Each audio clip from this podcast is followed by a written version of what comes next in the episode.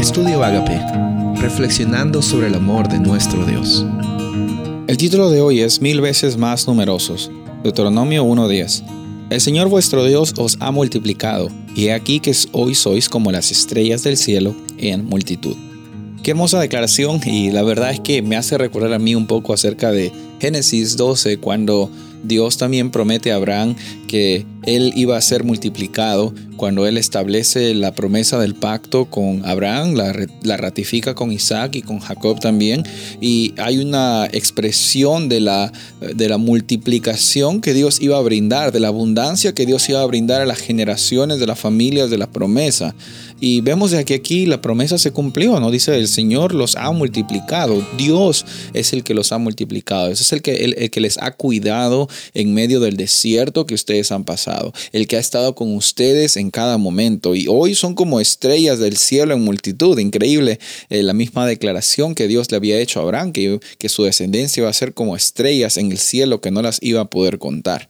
Y también vemos que en este contexto hay una necesidad de establecer ayudantes, establecer jueces, establecer grupos, una comunidad organizada para llevar el día a día de una forma también más estructurada.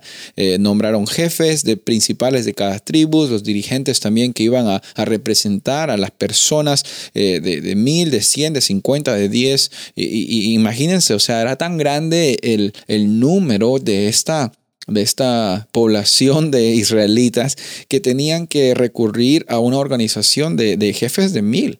Entonces, eso me hace pensar y me hace ver que Dios es bueno, que Él siempre cumple, eh, así como prometió con Abraham, lo cumplió, y, así también como tuvieron que pasar también eh, el pueblo de Israel 40 años extra esperando el desierto, eh, esos años pasaron y Dios cumplió su promesa también. Increíble cómo es que eh, Dios es el Dios de la multiplicación, es el Dios del crecimiento, es el Dios de la vida, es el Dios de la restauración, porque hay oportunidad de restauración para el pueblo de Israel.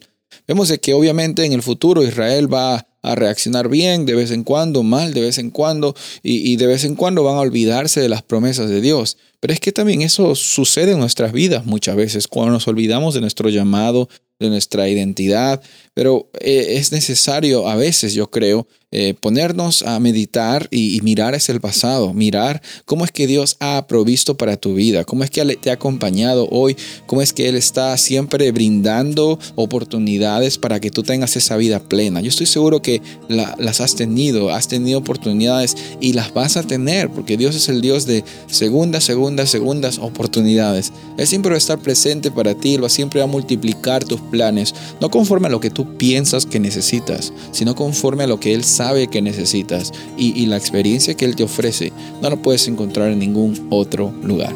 Soy el pastor Rubén Casabona y deseo que tengas un día bendecido.